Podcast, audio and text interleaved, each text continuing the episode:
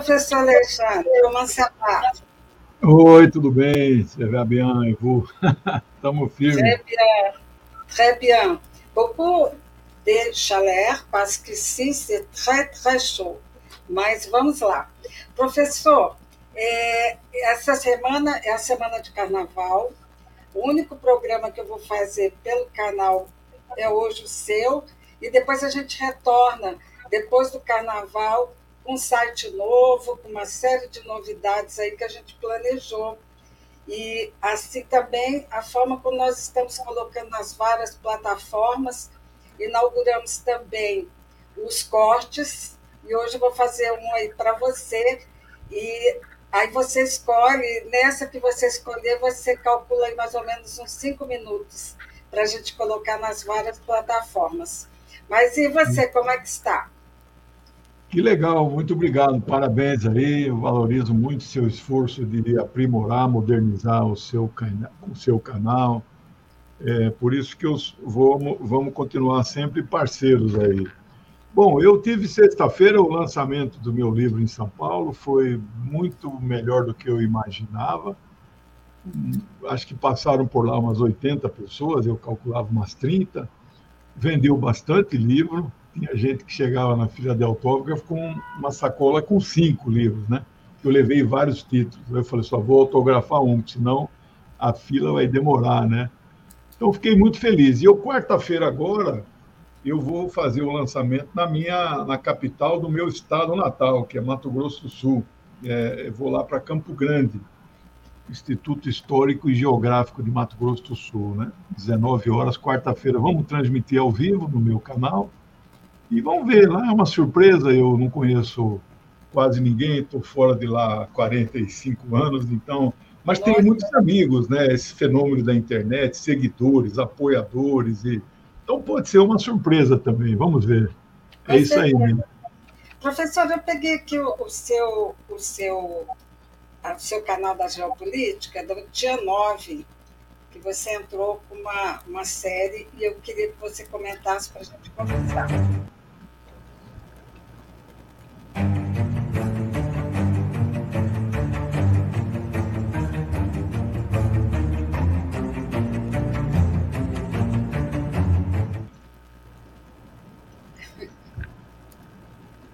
Boa noite, pessoal que assiste ao vivo. Olá, todo mundo, como vão vocês?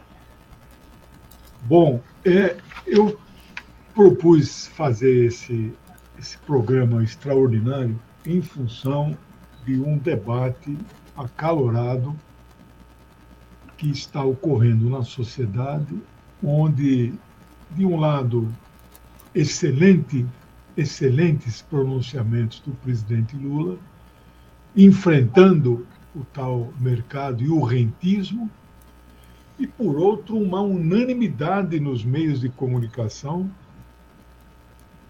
E hoje se pronunciaram tanto o Pacheco como o Lira, já descartando qualquer possibilidade de modificar a lei que garantiu a autonomia do Banco Central. Então é isso, professor. Vamos começar por aí, que é justamente essa questão da, do, da vamos supor, assim, um confronto né, do Banco Central com o nosso presidente Lula, uma vez que ele colocou uma coisa super importante relativa ao, aos juros né, de 13,75. Então, é, o golpe desfechado na querida presidente Dilma em 2016, Rosa, ele teve várias consequências. Né? O, Michel Temer tinha um programa de governo chamado Ponte para o Futuro, que na verdade era uma ponte para o passado, ponte para o atraso. E, e ele conseguiu implantar no Brasil é, o fim da CLT, o fim do único imposto que os trabalhadores tinham para sustentar seus sindicatos, então ele quebrou todas as centrais e todos os sindicatos, ele entregou o pré-sal no Brasil, dentro do espírito da Lava Jato, que ele era mancomunado, ele conseguiu, junto com aquela turma de Curitiba, prender o Moro, E já no esquema de eleger o fascista Bolsonaro, eles conseguem eleger esse fascista. No primeiro ano de 2019, fazem uma reforma da Previdência, de maneira, só para ter uma ideia, que professor aposentava com 30 anos, agora colocaram o limite mínimo de idade 65. Ele começa a trabalhar com 20, ele vai trabalhar 45 anos. Foi uma reforma da Previdência desastrosa. E a grande questão é a autonomia do Banco Central, né? Que é autonomia em relação ao governo, porque o, o, o, Banco Central aqui no Brasil e em todos os países, e não são muitos, que adotam este modelo, ao contrário do que o Pacheco diz, ah, essa é uma onda mundial. Não é uma onda mundial, não é verdade. Né? Então, eles implantaram a autonomia do Banco Central com relação ao governo, mas colocaram uma pessoa com um mandato de quatro anos, ele então não pode ser substituído, que é um homem que fala diariamente com os bancos, é um homem dos banqueiros. Então, ele é independente do governo, mas ele é totalmente dependente do Banco Central. E aí, hoje, o Brasil se vê com uma taxa de juro que é a maior da história né, 8,5% real, já descontada a inflação.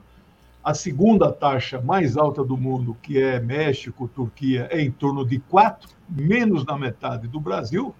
Então, jogo de quem este senhor está fazendo? Então, está certíssimo o presidente Lula batendo de frente nisso. Eu acho que não vamos conseguir reverter é, a, a, autonomia, mas é possível, com esta luta que está sendo travada, é possível reduzir os juros, né? É, forçar a redução dos juros e, se possível, criar um clima de constrangimento contra este fascista lá no Banco Central, né? que trabalhou para o Bolsonaro, defendeu o Bolsonaro, está no grupo de, de zap dos ministros de Bolsonaro, né? Então, fazer, constranger esta figura nefasta, igual o avô dele, a se sentir, de fato, né, isolado e acuado, e, quem sabe, no, no, né, arrobo de lucidez, pedir exoneração do seu cargo. Mas isso não é garantido. É. O presidente Lula vai indicar alguns diretores para o Banco Central. Você acha que dois. com isso, é, com é, isso dois poderá ter uma mudança nessa estrutura? É, pode ter. São quatro diretores e o presidente, né? Então, presidente Lula vai ter dois diretores contra três, né? O presidente mais dois, né? É difícil, viu? É, se dependendo da forma como for conduzida, dependendo do perfil da pessoa que o Lula vai indicar, ele pode correr o risco de não passar a nomeação no Senado.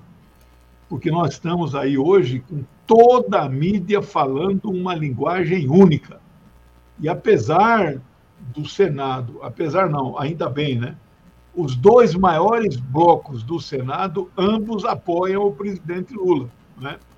O bloco do Renan, que tem 32, e mais um segundo bloco lá que tem. Eles têm quase 60 senadores de apoio. Mas o próprio Renan né, apoia o presidente Lula, mas diz que não é o caso de mexer na autonomia do banco. Então você veja que é uma ideologia já, não é uma questão política, é uma ideologia que está vigorando e que eu não vejo hoje, neste momento, possibilidades de reverter. Então, a luta tem que ser política, pressão, né? É, é, se possível, nas ruas, e tentar fazer baixar o juro. Até os bancos estão dizendo que topariam entrar nesta campanha, né? porque eles também, com juros muito altos, claro que eles ganham as carteiras dele que negociam títulos do Tesouro Nacional, eles ganham mais, mas também eles perdem clientes, né? a economia vai se retrair, porque você veja só, se o Brasil entrar em recessão por uma taxa dessa, vão culpar o, o, o Roberto Campos Neto ou vão culpar o presidente Lula? Então você é. vê que é parte de um processo de sabotagem do governo, né? É verdade. Professor, então vamos passar para o nosso próximo bloco, bloco com uma certa graça.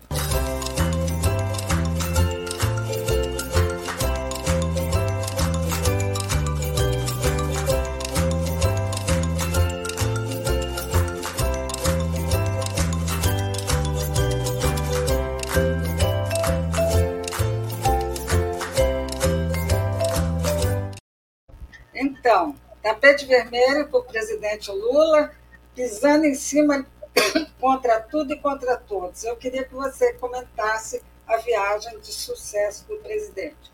Ah, tem muita coisa para comentar, viu, Rosa? Eu não sei se vai dar tempo no programa nosso todo, mas porque foi uma. Eu não quero ser ufanista aqui, mas é, é difícil nós não ficarmos muito satisfeitos muito contentes, muito animados com o resultado da viagem, né? Por vários motivos, né? O primeiro motivo mais importante é que o Lula, sabe aquele slogan que o time grita para o seu, a torcida grita para o seu time, né? O campeão voltou, né? Então, é uma coisa parecida com isso. O campeão está no cenário internacional, está negociando, está conversando, fala com os principais chefes de Estado do mundo e levou muitas propostas e conseguiu o que eu não, imagi não imaginava que fosse possível. Ele arrancou do Biden porque ele é contra a guerra lá na Ucrânia. Né? Eu sou contra a guerra. Ele arrancou do Biden uma frase igual a essa. Eu também sou contra a guerra. O Biden nunca tinha dito isso em um ano. Né? Então, é claro que ali são interesses distintos. Né? O, o, a negociação de paz que o Lula propôs, não sei se você viu, ele colocou no Twitter a ideia de um clube, de um grupo de países que não estão de um lado nem de outro, especificamente Brasil, Turquia e China, que não se posicionaram, não atacam nenhum dos dois, não se envolveram, não mandaram nada, nem armas nem munições, né? muito menos soldados. Então, a, a hora que ele colocou isso no Twitter, quem comentou embaixo da, do Twitter dele? Macron, Emmanuel Macron. Fala, olha, estamos juntos. Isso desmontou o, o Biden. Por quê? Porque o Biden não gostou dessa proposta. A proposta que ele toparia encaminhar é uma conversa pela paz, mas com pré-condições. Ou, é, ou seja, reconhece que há uma invasão né, por parte da Rússia e, na verdade, os interesses, os objetivos dos Estados Unidos não é fazer a paz ali. Eles não querem a paz, eles querem derrotar a Rússia. Eles querem quebrar a Rússia, se possível, derrubar o Vladimir Putin. Isso não vai acontecer. Então, não existe lugar nenhum do mundo onde um país que vence um conflito, que na Rússia é chamado de operações militares especiais, jamais usam o termo invasão e jamais eles declararam guerra à Ucrânia. Isso nunca aconteceu, né? Então, é, um país que venceu praticamente essa, esse conflito, anexou já né, um terço do território ucraniano. É, é, você imaginar que só pode fazer uma conversação de paz quando esse país aí resolver abrir mão dos territórios que já estão anexados e conquistados né, e partir da estaca zero. Isso não vai acontecer. A Ucrânia eu vi uma pesquisa essa semana, é o país mais corrupto da Europa, Europa Oriental, no caso. Corrupto mesmo. E é o país que mais incentiva o neonazismo. Né? Então, é uma situação delicada, mas o Lula conseguiu esta. essa arrancou essa declaração. Houve outros aspectos, né? nós podemos. Não sei se você quer alguma coisa específica, mas, por exemplo, o, o aspecto que se falou muito, que é uma luta, uma campanha pela democracia, o que nós devemos apoiar, mas eu não acho que o Biden esteja disposto a uma campanha de tipo mundial que deveria ser feita mesmo nos modos que foi feito na Segunda Guerra, quando Roosevelt, Churchill e Stalin se uniram contra o nazifascismo. O Biden não está com esse posicionamento se ele estivesse, ele não estaria fustigando a Rússia e a China na, no nível e na intensidade que está fazendo. Então, eu acho limitado. O Biden está com interesse em combater a extrema-direita no Brasil e nos Estados Unidos só. Né? Não acho que seja uma, uma ambição mundial essa dele. Né? E, professor, agora veja a França, né? Totalmente contra a guerra. Sortons vite peloton Pas d'avion en Ukraine. Foi nesse final de semana. Pas de char en Ukraine. Então, Pas de missile en Ukraine. o Macron está sentindo né, o peso das manifestações do, do, do, povo francês, né, porque realmente ninguém aguenta, né? Terremoto, uma tragédia, o senhor veja lá, foram 35 mil pessoas até agora que morreram de é. sábado para cá. Então, é um negócio muito triste. A gente está com tanto problema. Nós temos aqui os Yanomamis, que é é outra questão que está assim, impactando na nossa vida. Gente, não sei o senhor, mas realmente eu não sei como é que a gente está aguentando tanta, tanta coisa acontecendo. E essa guerra que pode parar e que deve parar. Como é que você vê é, o papel do presidente Lula em busca da paz? Vai fazer agora esse comitê né, da paz. Como é que você acha que vai ser, como é que vai acontecer a partir da, da, do posicionamento do presidente Lula e da criação desse comitê? Olha, é, eu acho que o presidente Lula tem todas as condições de constituir este Comitê pela Paz. Ele chama de Clube da Paz, mas eu acho que esse nome não deve prevalecer, né? É um grupo de países, é um bloco, é um comitê, né? De, é... agora, eu também temo que isto possa mesmo sendo formado, possamos repetir alguma coisa que aconteceu em 2010, quando o Lula, Erdogan e o Ahmadinejad levantaram os braços naquela foto famosa em Teherã, assinaram um acordo de eh, nuclear de contenção né, de, de pesquisas e enriquecimento do urânio no Irã. O Obama falou: não, eu não reconheço esse, esse grupo. Só cinco anos depois, em 2015, é que foi assinado um novo acordo sem o Brasil, sem a Turquia, mas, claro, com o Irã, e cujo conteúdo foi exatamente o mesmo que eles propuseram. Né? Mas, sabe, uma vez, não sei se você lembra, na política brasileira, teve um jantar aí, no, quando existia o PFL, Antônio Carlos Magalhães era um dos poderosos do PFL, né? É. Aí houve um jantar para discutir um assunto e perguntaram para ele que, que o senhor achou dessa decisão? É jantar que eu não participo, não vale. eu, eu sempre lembro dessa imagem quando o Obama desfez o acordo, né? Falou, olha, como quem diz, acordo que eu não estou, eu não, não reconheço, não vale, né?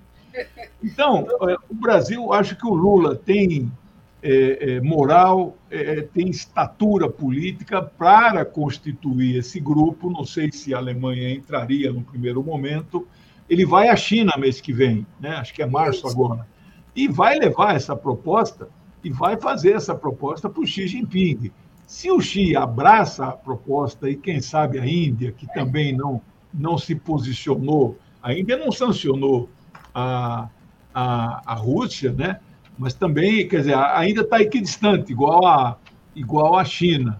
Se ele constitui isso, fica difícil para o né, para o Biden e o sistema das Nações Unidas não apoiarem esta iniciativa de paz. A discussão para a paz não pode ter é, pré-requisitos. Não, porque se tiver pré-requisitos, ninguém senta à Vai mesa. Acabar, né? Professor, você Sim. falou aí na China, e como é que você vê a presença na presidência dos BRICS em Xangai da presidenta Dilma? Nossa, mas é um tapa na cara do, do imperialismo dos Estados Unidos, né? Eles já não gostaram da fundação do novo Banco de Desenvolvimento, chamado Banco dos BRICS, fundado em Fortaleza em julho de 2014, sob a presidência da, de Dilma, né? Já não gostaram. Capital inicial de 100 bi, hoje o patrimônio desse banco deve estar em 250 bi, né? Porque cresce quando ele empresta para países em desenvolvimento, os países pagam juros e esse dinheiro cresce. Né? E é, a Dilma, é, presidindo este banco, que eu saiba, ela não é economista, ela é engenheira. Né? O mestrado dela que é em economia, mas manja muito de economia. E com este banco na mão, ela vai ser o mercadante do ponto de vista da política internacional. Imagina quantos projetos de países em desenvolvimento ela vai financiar. Com as tais no novas rotas da seda, que a China tem um trilhão para também jogar aí pelo mundo para fazer investimentos, nós vamos viver uma nova, um novo momento no mundo, não só de desenvolvimento, mas de contestação à hegemonia é, do imperialismo estadunidense e da sua moeda, porque a, esta moeda está em contestação, está em risco. Não que vá acabar o dólar, ninguém quer que o dólar acabe, cada país tem direito a ter a sua moeda. O que não pode é ser exclusivo o dólar. Outras moedas devem fazer parte aí, ser aceitas no comércio internacional e poder ser usar aquele sistema SWIFT de transferência instantânea de fundos que só usa o dólar, nem o euro eles deixam utilizar, né? Então a Dilma vai ajudar muito esse processo aí, né? Ah, também acho. Professor, aqui eu vou colocar um vídeo da saída do presidente Lula depois do encontro com Biden.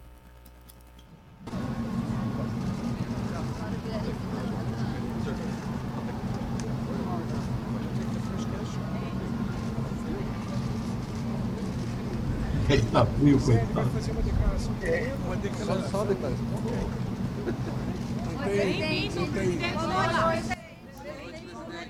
Não tem. Com o presidente Joe Biden e se saiu algum anúncio sobre o Fundo Amazônico. Olha, primeiro, eu gostaria de dar os parabéns a vocês, porque essa função de jornalista deve ser muito complicada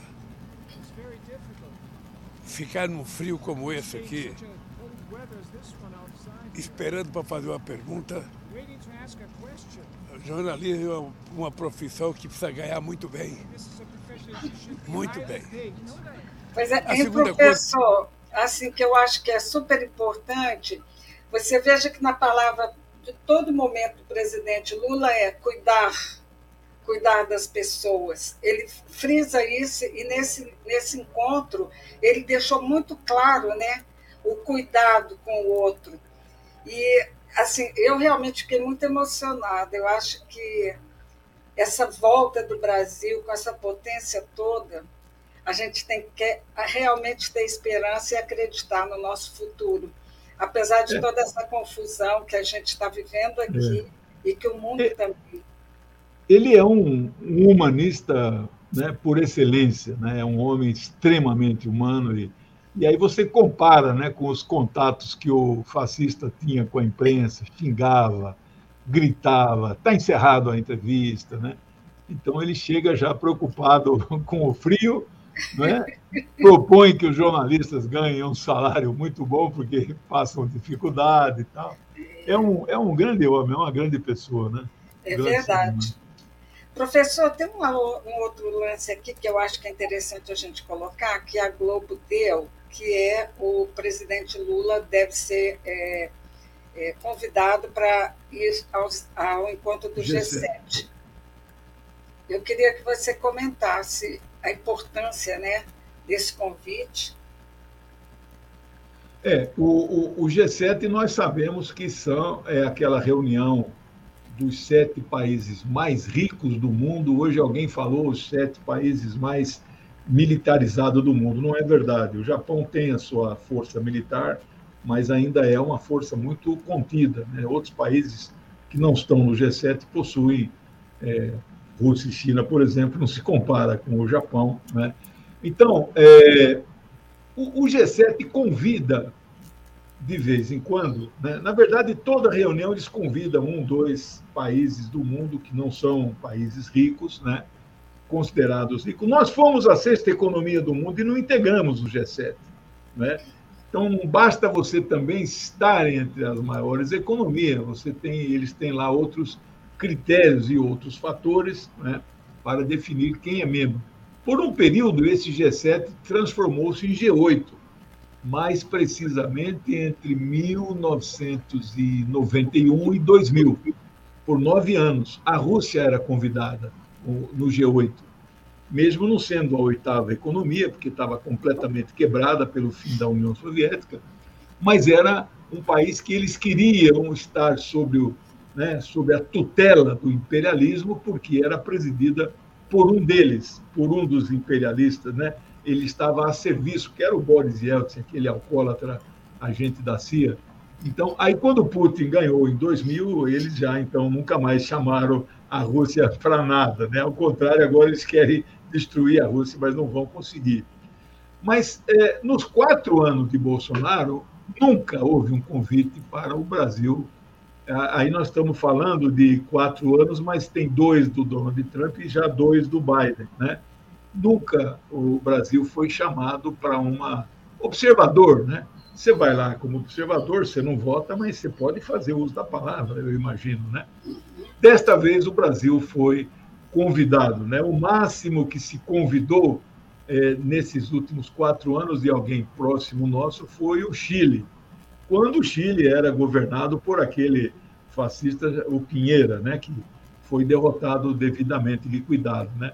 Então é muito interessante, é emblemático a presença.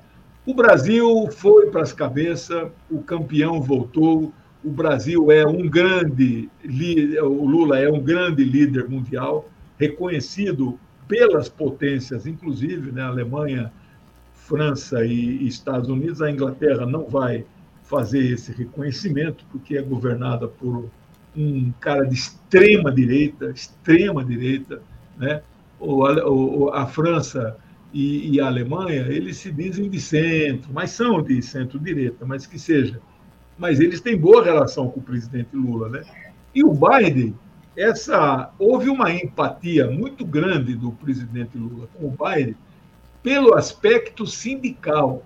O Biden tem na sua carreira, na sua trajetória, um vínculo muito forte com aquela entidade poderosa, a AFL-CIO, né, que é a American Federation Labor Congress Industrial Organization, né, Federação Americana do Trabalho, Congresso, Organização do Congresso Industrial. Eram duas entidades que na década de 30 se fundiram. Elas foram dirigidas pelos comunistas e pelos anarquistas nos Estados Unidos. Hoje não são mais, mas eles são ligados ao Partido Democrata. A ala mais à esquerda do, do Democrata, como eles apoiaram o Bernie Sanders, né? E perdeu, aí eles apoiaram o Biden. Eu, eu lembro de ter visto um vídeo de campanha. Você sabe que lá a propaganda na TV é totalmente paga, né? ninguém faz nada gratuito. Um vídeo de um minuto, né? infelizmente está por aí, mas não está legendado, o Biden defendendo a sindicalização, o respeito aos direitos dos trabalhadores e que os trabalhadores têm que se organizar para enfrentar os patrões. O Biden, se você ouve um vídeo daquele, sem é. saber que é o Biden discussão, você fala, não, esse cara é um cara de esquerda. Então o Lula ficou muito impactado. Você vê, lembre que ele fez uma reunião com a FLCO é, um pouco antes de encontrar com o Biden, como também ele se encontrou com a ala esquerda do Partido Democrata, né? Especialmente o Bernie Sanders. Então foi uma visita espetacular. Né? O Lula, eu diria, fez barba, bigode e cabelo. Né? O tema da, o título do meu programa com o Zé Reinaldo no 247 essa semana é exatamente esse, né? O campeão voltou sobre a visita de Lula aos Estados Unidos, né? Não há mais como hoje você minimizar, colocar o Lula em um plano secundário. Ele já ganhou o mundo, né? Como a gente dizia nas análises do ano passado, você lembra, o mundo está aguardando a posse dele. Agora é chegou, né? Professor, olha aqui, eu queria que você comentasse a entrevista que o presidente Lula deu nos Estados Unidos e que foi uma repercussão assim enorme, né? Deixa eu colocar o som. E mostrar que a paz é a única coisa que pode restabelecer a dignidade da vida humana, o direito dele de trabalhar e de viver dignamente e decentemente. É isso que os russos têm que compreender e é isso que os ucranianos têm que compreender. Agora, é preciso criar uma narrativa, sabe? Porque a Rússia não é um, um país qualquer. Então é preciso construir uma narrativa. Preciso construir uma narrativa que dê a eles, ou seja, o mínimo de condições de parar. Como os Estados Unidos parou a guerra do Vietnã. Não era fácil parar, mas teve que parar um dia. Teve que parar. Então, se ela começou errada, nós temos que consertar agora. Pare a guerra e depois vamos discutir numa mesa de negociação sabe, o que é que a gente quer de verdade. É isso aí, professor. É, é. Eu acho de extrema importância essa colocação do presidente Lula, porque ele está deixando muito claro, né? Mesmo que ele tenha, é, em algum momento, condenado né, a invasão da, da Rússia, que devia ter uma conversa, enfim, é, ele ali foi, foi político, mas na realidade a nossa guerra é outra, né? Isso. É, o, o, Biden teve duas derrotas ali na, na, na conversação né, com ele, né? Pediu que o presidente Lula é, se envolvesse no conflito, né?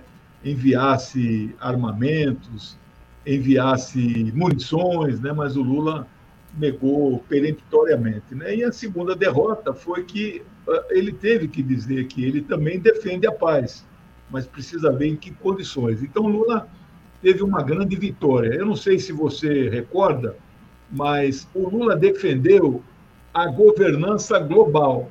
Quem é que defendeu a governança global em 2020, no início da pandemia? O Xi Jinping e o Vladimir Putin. O Lula tem vínculos fortes com o Vladimir Putin e com o Xi Jinping, porque eles fundaram o BRIC em 2009, na primeira reunião de cúpula, não é? e, e inclusive eles estão no poder até hoje. Né? O Lula ficou um período fora, entrou a Dilma, depois teve aquele interregno aí de seis anos de golpe, e agora o Lula volta e eles estão lá ainda. E são dois grandes parceiros econômicos do Brasil que os, o Brasil não vai hostilizar, o Biden não vai arrancar nenhuma declaração mais dura. Na nota, a nota oficial escrita, é, o Brasil cedeu lá, na, em um certo parágrafo, eles usaram dois verbos inconvenientes do meu ponto de vista, mas eu não vou realçar esse aspecto, eu vou realçar os outros aspectos. Você viu essa, o trecho que o Lula fala, né? Ele já chegou a dizer, um, um ou duas semanas atrás, né? Olha, ele, ele criticou a invasão, ele usa o termo invasão, né? Mas ele fala, olha, eu imagino que a OTAN provocou e que o, o Putin tem as suas razões para fazer o que fez, né? Ou seja, ele bate e assopra, né? Então eu não vejo nenhuma possibilidade do Lula, é, é, o Lula e o Brasil é, irem em rota de colisão com. Você vê, a melhor posição é a da China. Não, eu não vou condenar a Rússia, né, mas também não vou entrar no conflito. Né? Hoje, hoje a, a, a guerra não para, porque o objetivo desta guerra, que é uma guerra dos Estados Unidos contra a Rússia, não é uma Rússia, não é uma guerra da Rússia contra a Ucrânia. Isso é balela, isso é bobagem.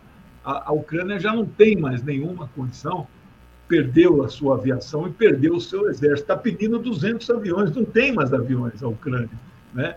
E se a Europa mandar, eu acho que as coisas vão ficar complicadas, né? É, não hostilize não coloque no, no corner uma potência nuclear. Isso está sendo falado, vários analistas, então não está de todo descartado, se a Rússia se sentir acuada, a possibilidade do uso de um artefato nuclear tático para liquidar e pôr um fim na guerra. Né? Espero que isso não aconteça. Professor, olha, o Ismael pergunta aqui para você: já podemos chamar o Lula de soft power? Sem dúvida, sem dúvida. O Lula sempre foi soft power, o Lula nunca foi. Agora, o Lula é um Lula mais à esquerda do que já foi, né? Mas mesmo assim, ele é, não é um Lula revolucionário, não é um Lula socialista, nem precisa nessa conjuntura ser. Ele sendo do jeito que está, está a encomenda melhor do que, sabe assim, porque é, ele está batendo no neoliberalismo ele está batendo nos juros, ele está batendo no rentismo, na financiarização do capital. É tudo que nós precisamos bater. E não tínhamos força até agora. Ele está sendo muito bom, muito corajoso. Eu não tenho nenhum reparo a esses 43 primeiros dias do governo Lula. É, são, é, são realmente maravilhosos. Professor, fala então do seu lançamento aqui para a gente terminar, na sua terra natal. Tá, então, é, vai ser no Instituto Histórico e Geográfico de Mato Grosso do Sul, que fica na rua Calógeras, número 3000, lá em Campo Grande. quarta-feira, 19 horas, eu proferirei uma conferência uh, inaugural. Eu vou falar uh, o novo governo Lula e a nova ordem mundial. Ou seja, eu vou falar da exatamente o que nós comentamos aqui, o papel de Lula e do Brasil neste novo cenário mundial que está sendo construído a partir de 1 de janeiro. Ou seja, o que está sendo construído? Está sendo construído a consolidação do mundo multipolar, que alguns acham que ainda não é, é apenas uma transição. Eu acho que o mundo já é multipolar e isso vai, vai fazer com que o Lula é, venha a ter cada vez um papel mais destacado. Então, eu vou fazer uma meia horinha de, de preleção, vamos ter um pequeno coquetel e depois vou fazer, então, autografar livros aí. Eu espero que é, tem Podia muitas mostrar, confirmações. Podia mostrar o livro aí para a gente, se você tiver. Ah, então, é esse livro aqui, né? Esse livro está vendendo bem, é o último livro meu, né? Atualidades da Luta Antiimperialista. 640 páginas, 43 capítulos, é, digamos assim. O último livro é sempre uma obra-prima, né? Mês que vem vai sair o Stalin, finalmente. Né? Eu estou fazendo um levantamento financeiro e até começo de março eu vou reunir os recursos, então vai ter novo lançamento, mês que vem de novo livro, né? É isso, querida. Obrigado. Pois é, professor, quero te agradecer, agradecer a todos que nos acompanham, que vão nos acompanhar nas várias redes do Painel Brasil. Enfim, quero muito te agradecer e boa viagem, sucesso Obrigado. lá no seu lançamento. Obrigado, beijão. Torcida, Tchau. Bom carnaval. Tchau, Obrigado. Tchau.